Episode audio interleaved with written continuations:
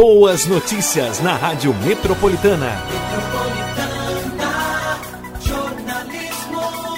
A Organização Mundial da Saúde espera que centenas de milhões de doses de uma vacina contra a Covid possam ser produzidas ainda neste ano e outras 2 bilhões de doses até o final de 2021. A OMS está elaborando planos para ajudar a decidir quem deverá receber as primeiras doses quando uma vacina for aprovada, afirmou a cientista-chefe Salmia Salminatan. A prioridade seria dada a profissionais da linha de frente, como médicos, pessoas vulneráveis por causa da idade ou outra doença, e a quem trabalha ou mora em locais de alta transmissão, como prisões e casas de repouso. Acompanhe as novidades com as informações sobre o coronavírus.